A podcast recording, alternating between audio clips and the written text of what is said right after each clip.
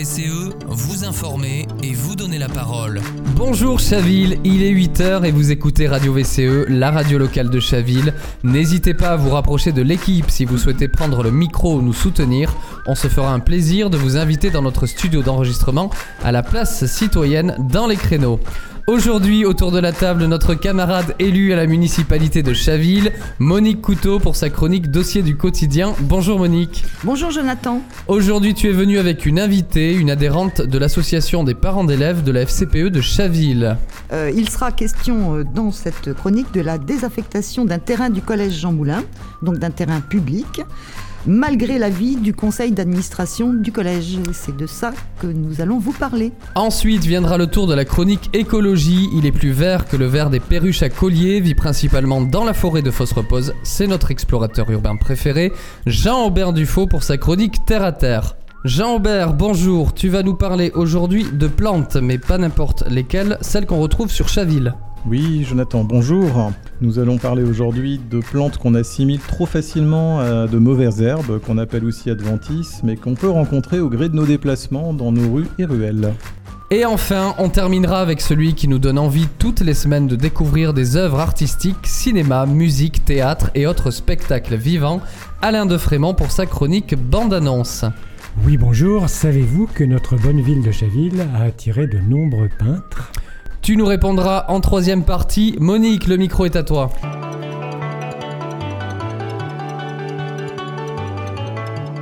Dossier du quotidien avec Monique Couteau. Avec Béatrice, nous allons effectivement vous raconter un petit peu l'histoire de la désaffectation du terrain du collège Jean Moulin. Au départ, il y a une délibération du conseil municipal du 11 octobre 2021 qui porte sur la cession d'un terrain situé au 6 avenue Sainte-Marie, quartier rive droite de Chaville. La commune est propriétaire d'un terrain situé entre le bâtiment du collège Jean Moulin et le terrain de propriétaire privé qui jouxte également le terrain sur lequel est situé le multi-accueil La Chaloupe. Lors de la construction du collège, ce terrain de 321 mètres carrés a été mis à disposition du département pour offrir une emprise plus importante au projet de reconstruction. Depuis quelques années, les propriétaires privés, donc voisins, souhaitent céder leurs biens. La commune propose donc dans cette délibération de céder une partie de la parcelle affectée au collège au même acquéreur que celui du propriétaire privé, afin de créer une parcelle rectangle permettant de maintenir la maison existante et de construire un bâtiment complémentaire pour faire une résidence où cohabitent des logements privés et des logements inclusifs pour les seniors, réalisation confiée à une start-up gestionnaire de logements dits en co-living. Cette opération nécessite que le département mette en place une procédure de désaffectation de l'usage d'enseignement secondaire de cette parcelle. À aucun moment, la municipalité informe les conseillers que cette proposition doit d'abord être soumise au conseil d'administration du collège, et c'est là que le problème va émerger. Oui, effectivement, euh, le projet de la mairie a été présenté lors du CA du collège du 9 novembre 2022. Et lors de ce CA, donc euh, le maire a enfin, le projet a été présenté, et c'est là que les professeurs ont découvert avec effarement ce projet. Et lors de cette séance, les professeurs élus ont dit que certes, cette parcelle n'était pour l'instant pas utilisée par l'établissement, mais qu'elle représentait un véritable poumon vert de verdure pour le collège. En effet, cet espace recèle un arbre, des broussailles, toute une série de plantes qui donnent de l'oxygène. Des projets divers ont été proposés pour l'utilisation de cette parcelle, comme éventuellement un potager, un poulailler, etc. Mais même indépendamment de cet usage, L'emplacement public est pour l'instant dévolu euh, à l'enseignement. Il appartient à la collectivité. Il serait désastreux aux yeux des professeurs que cet espace soit privatisé. En face, euh, le projet de la mairie estime que euh, cette idée de lotissement présente un avantage parce qu'il ne serait pas trop en hauteur, ça serait un lotissement qui n'aurait que deux étages et qui donc permettrait aussi un logement intergénérationnel. Lors de ce premier conseil d'administration, euh, le collège a voté dans une large majorité pour refuser que la parcelle soit désaffectée de sa fonction scolaire. À la suite de ça, alors qu'on ne s'y attendait pas du tout, a eu lieu un deuxième CA lors du 2 décembre qui n'avait pas euh, normalement dans son euh, ordre du jour la question de la désaffectation de la parcelle. Or, ce sujet a été traité à nouveau et a été mis à l'ordre du jour au dernier moment. Au moment où les élus sont arrivés, ils ont découvert que six personnes, six membres donc de la municipalité étaient revenus euh, au collège pour présenter le projet et euh, réexpliquer la désaffectation de la parcelle. Les conseillers qui euh, appartiennent donc au conseil d'administration du collège étaient tout étonnés de voir réapparaître les élus. Et il leur a été dit qu'il allait falloir de nouveau procéder à un vote du conseil d'administration, puisque cette fois-ci, on se rendait compte que le vote du conseil d'administration du collège pour la désaffectation de la parcelle était déterminant, était absolument nécessaire afin que la ville puisse euh, donc reprendre cette parcelle. Il fallait donc demander au collège de voter à nouveau. Du coup, le maire a présenté une nouvelle fois le projet euh, au public qui était là et il était accompagné d'un certain nombre d'adjoints qui l'ont présenté également. Euh, l'idée générale, c'est que euh, le logement était intéressant puisqu'il était intergénérationnel et que la mairie avait veillé à ce que la limitation en hauteur du logement ne gêne pas les perspectives du collège. Euh, cette explication n'a pas convaincu les, les, professeurs qui étaient là, ainsi que les représentants des parents d'élèves, qui se sont vivement opposés à la privatisation de cet espace public. Certains professeurs ont même rappelé que par le passé, la ville s'était désinvestie d'une parcelle publique et avait vendu l'ancien conservatoire. Cela avait été acquis par un promoteur privé, ce qui avait fait perdre toute possibilité pour la ville d'influer sur l'usage de cette parcelle. Ce professeur a même précisé que cette parcelle cadastrale 747 était certes pour l'instant apparemment inutilisée, mais qu'elle faisait l'objet de nombreux projets qui avaient déjà été présentés au conseil d'administration. Cet espace public pourrait donc être utilisé soit comme potager, même autrement, éventuellement, si on réfléchit à un espace plus vaste qui irait jusqu'à la chaloupe, comme un espace où pourraient être développées des installations sportives. Alors le maire a voulu montrer qu'il faisait un geste en disant qu'il soutiendrait l'idée du potager partagé avec euh, les personnes âgées qui habiteraient là. Seulement, il n'avait pas été précisé que sur ces 300 mètres carrés, il n'y aurait que 100 mètres carrés qui seraient dévolus au euh, fameux potager intergénérationnel. De sorte que le collège perdait de toute façon 200 mètres carrés. C'était une perte qui était inadmissible aux yeux des professeurs, euh, lesquels aussi se sont plaints que la mairie se soit déplacée une seconde fois alors que la discussion avait déjà eu lieu au CA et alors que le vote avait déjà également eu lieu. Un autre parent d'élève a demandé si l'habitation euh, qui serait construite là serait HLM de type PLAI une conseillère municipale et départementale présente a répondu qu'il s'agissait en fait d'un habitat inclusif aidé, avec des loyers plutôt autour de 2 000 euros que de 3 000 euros, mais qu'il ne s'agissait pas de réel PLAI. Finalement, après la demande d'une parent d'élève euh, à la mairie, qui demandait pourquoi le maire ne pouvait pas préempter, celui-ci a répondu que la ville n'en avait pas les moyens. On a donc procédé, après toutes ces discussions et après une suspension de séance assez euh, mouvementée de discussion entre les, parents et les professeurs, on a donc procédé au vote et finalement, euh, pour la désaffectation de cette parcelle, 12 personnes ont voté non, 8 ont voté oui et 3 ont voté blanc. Il a donc été acté, du moins à l'issue de ce conseil, que la parcelle ne serait pas désaffectée. Oui, donc si je comprends bien, il y a deux choses. Il y a le fait que des informations n'ont pas toutes été données ni au conseil municipal, ni finalement en amont euh, au collège. Euh, bon, et qu'il y a donc un certain nombre d'informations qui arrivent a posteriori, après qu'on ait déjà, nous par exemple, au conseil municipal, voté. Hein. Et puis, euh, ce que j'entends aussi, et qui a beaucoup irrité hein, les enseignants du collège, d'une part, la perte d'une parcelle publique Hein, euh, alors qu'on a besoin sans doute d'un secteur public élargi ou au moins déjà euh, d'espaces verts. J'ai bien entendu ça. Et j'ai bien entendu aussi que l'espèce de pression Hein, euh, un petit peu d'intimidation et revenir pour une deuxième fois, revenir en nombre, ça avait heurté pas mal tes collègues. Hein. Alors, en tout cas, la municipalité, elle, a poursuivi effectivement ce qu'elle avait prévu de faire, c'est-à-dire qu'elle a envoyé, euh, elle a saisi le conseil départemental, hein, ce qui est effectivement le processus ordinaire, euh, en lui proposant effectivement son projet hein, de structure intergénérationnelle, comme tu l'as dit, un projet de 800 mètres carrés, 7 logements pour personnes âgées, 5 duplex destinés à des familles, et en, enfin, assorti à cette description, euh, le rapport de la municipalité explique que le collège n'a pas besoin de 321 mètres carrés et que les collégiens pourront bénéficier d'un jardin partagé de 100 mètres carrés. Euh, ceci n'a pas été, n'est pas passé en conseil municipal non plus, hein, puisque c'est venu après. Donc, évidemment, le conseil départemental des Hauts-de-Seine a voté majoritairement pour la désaffectation euh, de la parcelle. Donc, je crois qu'il y a des actions en cours oui, alors depuis cette mauvaise nouvelle, trois actions ont été en cours. Une première action, c'est un recours gracieux qui a été engagé auprès de la mairie, qui a échoué. Et désormais, donc, c'est un contentieux qui est engagé auprès de la préfecture afin que celle-ci refuse de valider la désaffectation de la parcelle communale. Euh, alors même que celle-ci, euh, cette désaffectation avait été prononcée par le conseil départemental. Donc l'idée, effectivement, c'est de faire un recours auprès du préfet euh, afin que le euh, préfet finalement revienne en arrière sur la décision du conseil départemental. Donc première action, donc c'est ce, recours contentieux.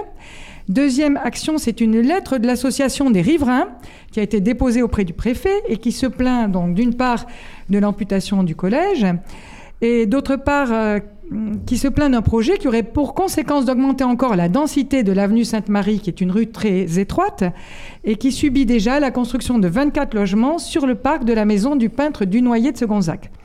Et enfin, euh, cette, euh, cette, lettre de l'association des riverains s'inquiète de ce que les collégiens et le collège subissent des désagréments et des problèmes de sécurité au moment de cette phase de construction d'un nouvel ensemble immobilier, ce qui ne manque pas euh, effectivement à Chaville. Troisième réaction, c'est la réaction donc de la part euh, des parents d'élèves FCPE et nous espérons peut-être aussi avoir le soutien des professeurs. Il s'agirait d'une lettre à destination du préfet pour lui demander encore une fois de revenir sur la décision qui a été prise par le conseil départemental et de refuser que soit désaffectée cette parcelle. En effet, je pourrais dire en quelque sorte pour conclure qu'il reste peu d'espace public vert euh, qui soient dans, cette, dans ce quartier de Chaville. Il faut donc les conserver, surtout évidemment dans le contexte climatique actuel, et surtout ne pas se départir de ces espaces publics qui appartiennent à tous et qui peuvent faire l'objet aussi bien d'un potager du collège que ultérieurement d'un espace à installation sportive. Très bien. Bon ben merci Béatrice et nous suivrons tous euh, l'évolution euh, de cette affaire. Merci. Merci, Monique Couteau. Béatrice Bloch, je rappelle que vous êtes adhérente de l'association des parents d'élèves de la FCPE de Chaville. Merci pour votre témoignage. Revenez ici au studio quand vous le souhaitez. C'est le moment de la chronique écologie.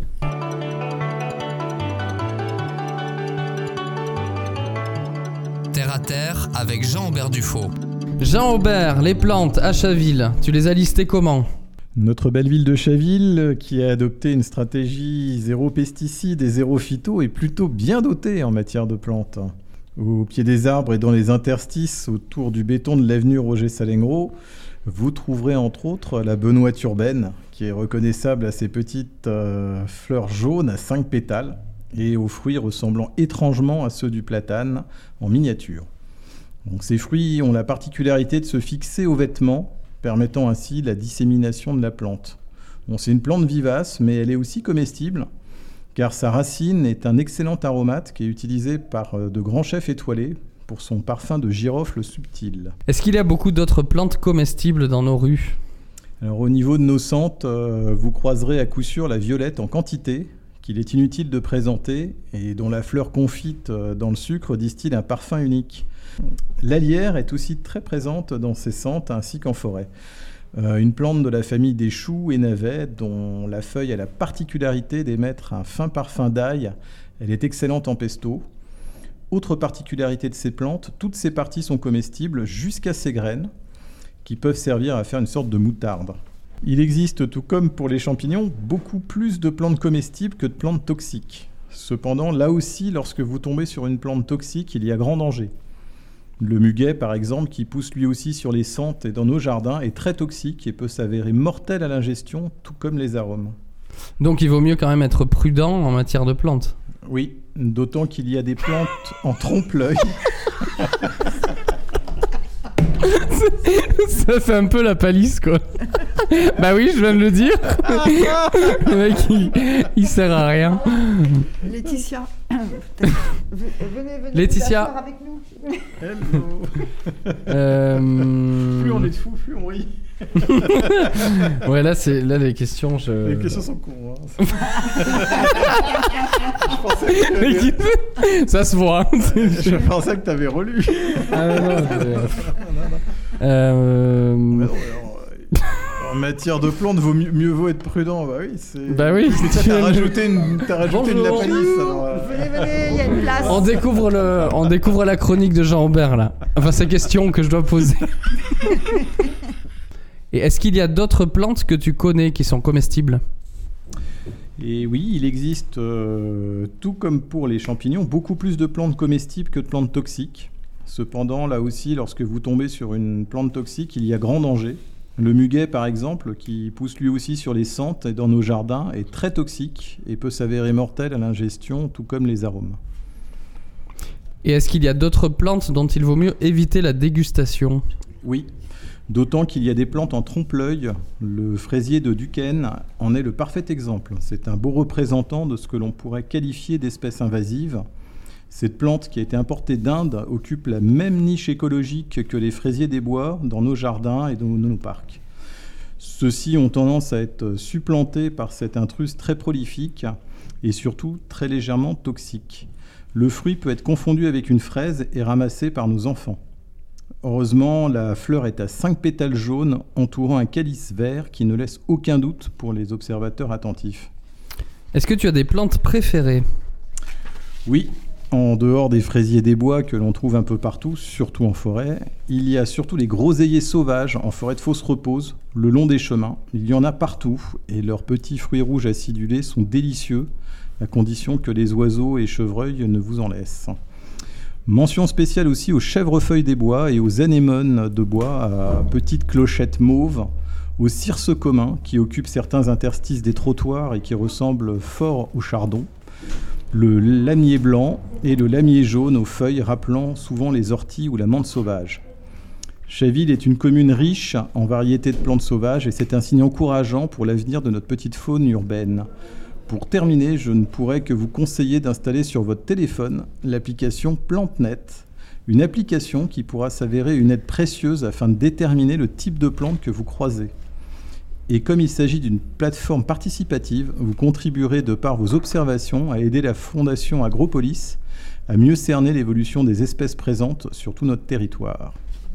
Merci Jean Aubert et à très vite autour d'Alain de Frémont qui s'est intéressé aux peintres qui ont trouvé leur inspiration dans le paysage de Chaville.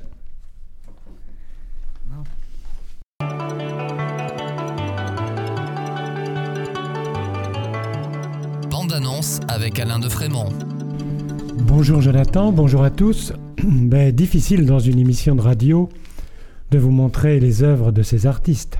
Alors, essayons d'imaginer, Jonathan, Monique, Béatrice, qu'est-ce qui aurait pu attirer les peintres dans notre commune? Les étangs, Les Bravo. bistrots, les bistrots. les bistrots.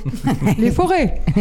Les étangs, les forêts. Ce sont les étangs qui ont attiré Maurice Vlaminck, 1876-1958, qui a composé en 1905 une huile sur toile baptisée Ursine, près de Chaville. Charles Albert Gauthier nous a donné une peinture idyllique de Chaville, entre campagne et forêt, en, 1900 en 1894, pardon, baptisée tout simplement Chaville. Au début du XXe siècle, le peintre paysagiste Henri Zuber a immortalisé les étangs de Chaville et sous-bois à Chaville, confirmant ainsi l'intuition de Jonathan, de Monique et de Béatrice. Mais de bistrot, C'était des artistes euh, chavillois? Non, mais il en est un qui habite à Chaville, dans une modeste maison de la rue des Petits Bois, maison disparue aujourd'hui et remplacée par deux immeubles sis au 13 et 17 de cette rue des Mhm. Petits Bois. Paul Huette, puisque c'est lui qui a vécu de 1803 à 1869, Paul Huette donc était un peintre paysagiste, précurseur du mouvement des impressionnistes. Il nous a laissé un très beau Les Bois de Chaville, ainsi qu'un tableau nommé Chaville, chemin des petits bois, chalet de l'artiste, où il habitait, en 1867, et une œuvre nommée Les enfants dans les bois de Chaville, datant de 1856. Théophile Gautier dira de lui en 1869, lors de sa mort, La mort le renversa, le pinceau à la main. L'art a occupé toute sa vie. On peut voir une partie de ses œuvres au musée d'Île-de-France, au château de Sceaux. Tu n'as pas encore parlé de André Dunoyer de Ségonzac. Eh oui, bah, Béatrice en a parlé tout à l'heure. Eh bien, bien sûr, je vais vous en parler. Ce peintre, graveur, dessinateur et illustrateur habita une demeure qui existe toujours, avenue Sainte-Marie. Mais hélas, cette belle demeure est à l'heure actuelle l'objet d'un projet immobilier. Ce sont ses parents qui en firent l'acquisition en 1908, après avoir vécu dans la maison de Jean-Baptiste Corot à Ville d'Avray.